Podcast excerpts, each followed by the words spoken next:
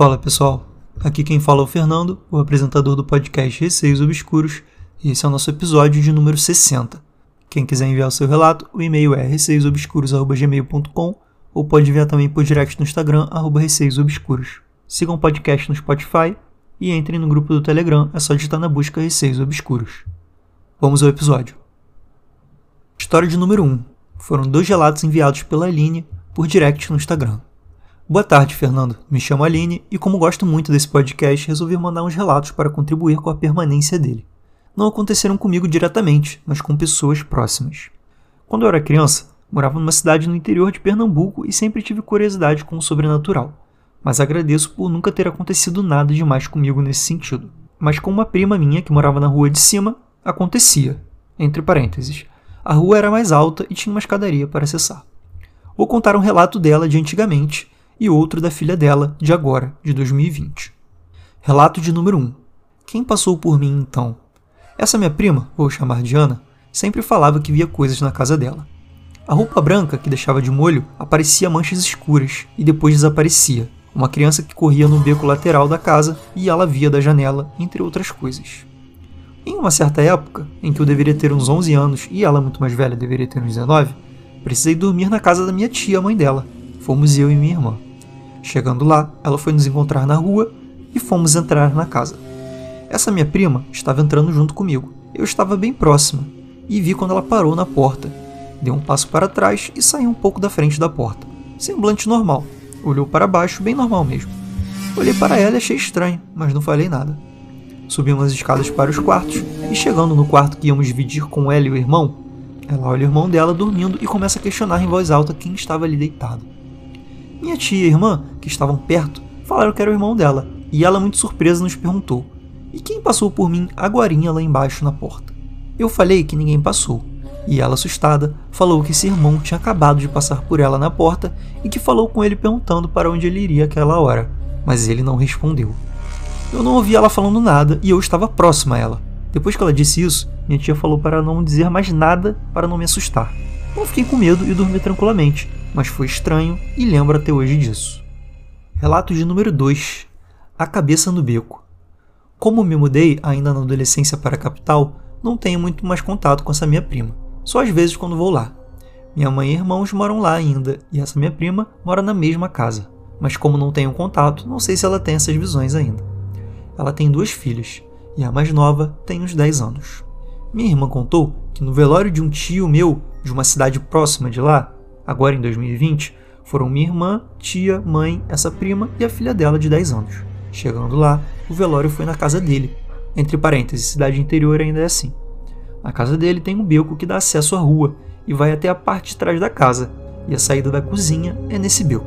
Minha irmã falou que essa prima de 10 anos ficava olhando do beco para a frente da casa e calada. Minha irmã observou e não falou nada, e ela, de vez em quando, parava para observar a parte da frente desse beco.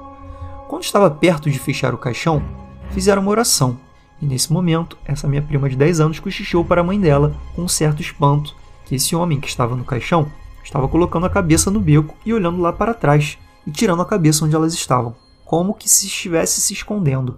A mãe dela perguntou se não era nenhuma outra pessoa que estava ali, e ela disse que não, que era aquele homem.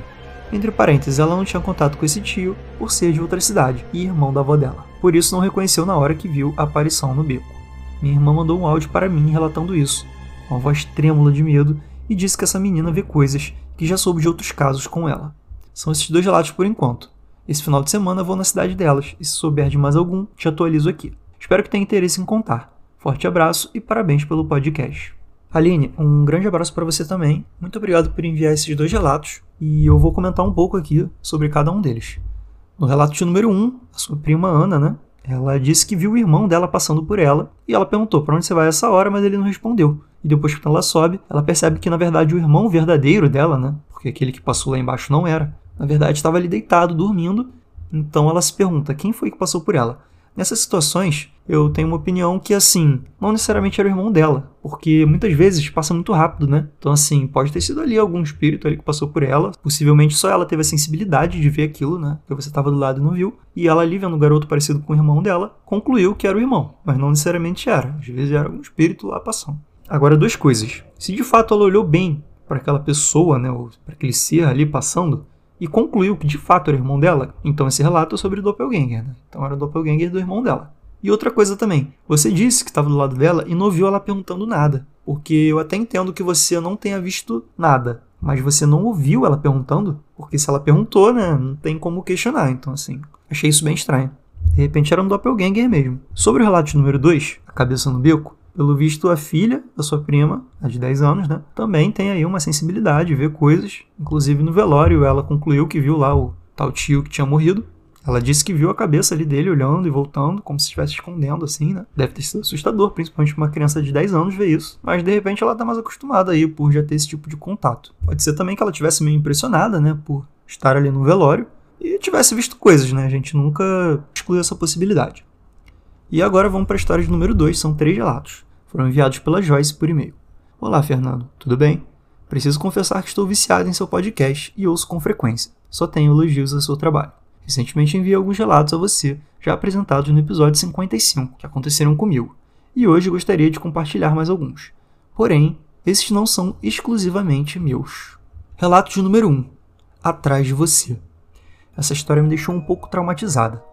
Confesso que desde que a ouvi, ainda quando criança, não consigo mais dormir sem encostar as costas em alguma coisa, seja na parede, no meu marido ou em um travesseiro que seja, desde que não haja um espaço atrás de mim. Meu amigo de infância, quando me contou, estava muito assustado e trêmulo. Ele relatou que na noite anterior, quando estava dormindo, ouviu um barulho no quarto dos pais e levantou para ver o que tinha acontecido. A luz do banheiro estava acesa, assim iluminando todo o corredor e como o quarto dos pais ficava bem em frente ao banheiro, conseguiu iluminar uma parte do quarto por uma fresta que se formou ao abrir a porta do quarto. Ele olhou para a cama, onde seus pais estavam dormindo, e encontrou o pai virado para um lado e a mãe para o outro. Porém, no meio, entre eles, havia um espaço. E nesse espaço continha uma silhueta de forma humanoide, totalmente negra, e que apenas dava para ver um sorriso branco e largo e um par de olhos vermelhos o encarando. Nesse momento, ele ficou congelado, parado na porta, enquanto a coisa o encarava, até que ela se levantou e andou para o canto do quarto, desaparecendo. Ele era muito evangélico na época e disse que acreditava ser um demônio. Já eu, hoje em dia, acho que poderia ser um Shadow People. Relato número 2. Nunca fique devendo nada para ninguém. Recentemente descobri que possuo uma mediunidade não desenvolvida, e acredito que minha avó também pudesse ter. Ela sempre me contava histórias de coisas que aconteceram com ela e espíritos que ela via, principalmente quando era jovem. E agora vou relatar uma dessas histórias. Antes de se casar, minha avó morava em uma fazenda, zona rural da cidade, com meus bisavós. Em um certo dia, sua mãe a pediu que ela fosse no mercadinho comprar alguns suprimentos e produtos de limpeza, o que ela prontamente fez. Para ir até o mercado, era necessário atravessar um grande bosque de árvores que fazia parte do caminho. Quando minha avó estava retornando para casa por esse bosque, ela avistou de longe uma mulher atrás de uma árvore. Essa mulher usava um longo vestido vermelho e estava com seus cabelos, de cor preta, soltos. Ao ir se aproximando e conseguindo enxergar melhor, ela reconheceu a tal mulher. Se tratava de uma amiga. Porém, essa amiga havia falecido em um acidente de trator há mais de dois meses atrás. Na hora, minha avó ficou apavorada, mas continuou andando de cabeça baixa e depressa, evitando encará-la diretamente. Quando passou ao lado dessa mulher, ela começou a caminhar junto com a minha avó em silêncio, sem falar nada, até que cinco minutos depois ela disse: Ei, comadre Eva, entre parênteses, Eva é o nome da minha avó. Lembra da barra de sabão que te emprestei? Você poderia me devolver? Neste exato momento, minha avó abriu uma das sacolas que carregava e entregou uma das barras de sabão que ela havia acabado de comprar no mercado. Ao entregá-lo, a mulher se virou de costas e caminhou ao lado contrário da minha avó, até que sumiu de vista. Relatos número 3 A Maldição do Carro. Desde criança, eu frequentava muito a casa dos meus avós, pois, como meus pais trabalhavam, eu não podia ficar sozinho em casa. Ao sair da escola, tinha que ficar na casa deles, até que meus pais fossem me buscar para ir para casa. Meu avô Benedito gostava muito daquele modelo de carro Caravan. Acho que ele chegou a ter uns quatro desse carro. Porém, todos eles sempre deram muito, mas muito problema mesmo. Os carros pareciam que ficavam mais no mecânico do que na casa dele. Em um certo dia, iria ao centro da cidade com minha avó e meu avô para fazermos compras. Entrei no carro junto com meu avô, enquanto minha avó foi abrir o portão da garagem da casa. Quando sentei no banco de trás, senti um arrepio e uma sensação ruim. cheguei a olhar instintivamente para o assento ao meu lado e pensar: o que é que tem aqui? Tem alguma coisa aqui. Não sei porquê, mas estava com uma sensação enorme de que iria morrer, e isso me provocou uma falta de ar, como se alguma coisa estivesse me sufocando. Nesse momento, veio uma voz na minha cabeça, como se fosse um pensamento que dizia: Você vai morrer. Assim que o carro der partida, você vai morrer. Meus olhos já se encheram de lágrimas. Acho que eu devia estar tendo um ataque de pânico. Enquanto isso, meu avô começou a tentar dar partida no carro, enquanto eu estava ficando neurótico no banco de trás. Mas o carro não queria ligar. Ele tinha acabado de chegar do concerto e simplesmente não ligava. O que era até engraçado. Meu avô tentou uma, duas, três, quatro vezes e nada. Isso deixou muito nervoso e, em seu ataque de fúria, ele começou a golpear o volante do carro, xingando muito. Minha avó veio, abriu a porta do carro e disse para eu descer, explicando que não íamos mais, pois o carro deu problema de novo. Confesso que fiquei bem aliviado. No dia seguinte, ao chegar da escola e ir para a casa dos meus avós, estava na cozinha almoçando quando comecei a ouvir a minha avó conversando com alguém no telefone da sala. Ela dizia que havia levado os documentos e chaves do carro para benzer ontem à noite, e depois que terminou, uma mulher esperou na saída e disse que não iria se identificar, mas que precisava dizer uma coisa a ela. Contou que há muito tempo atrás, alguém que odiava muito meu avô havia feito um, aspas, trabalho para ele, para que não tivesse sucesso com nenhum carro, e que era para o meu avô ter morrido no dia passado ao sair. Porém, uma presença de luz não permitiu que o carro ligasse. Depois de passado algum tempo, meu avô chegou do mecânico e disse que encontraram o problema. Era uma borracha de ignição de gasolina que estava solta e por isso não dava partida.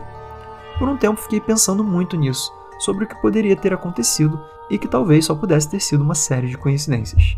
Bom, é isso. Obrigada por ouvir até aqui e depois manda mais relatos, senão este e-mail fica muito grande. Abraços.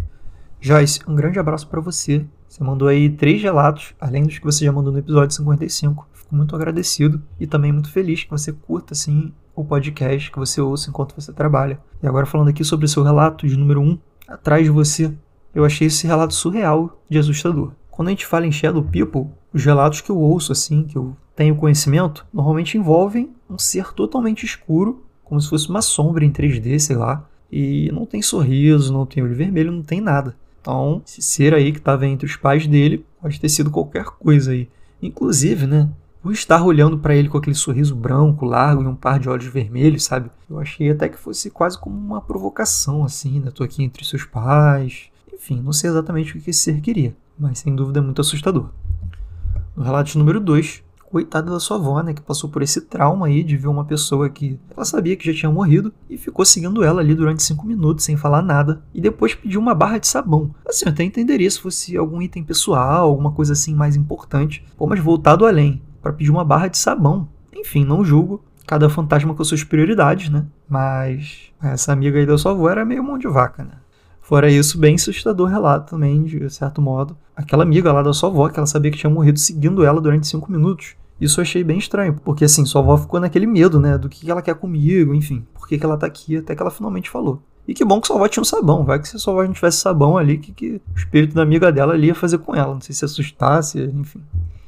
E agora o relato número 3, né? Da maldição no carro. Você, por ser bem sensitiva, acredito que realmente tivesse alguma coisa nesse carro, né? Talvez a pessoa ali que falou com a sua avó depois, explicando que tinham feito o trabalho pro seu avô, para ele nunca se dar bem com o carro, talvez ela tivesse razão.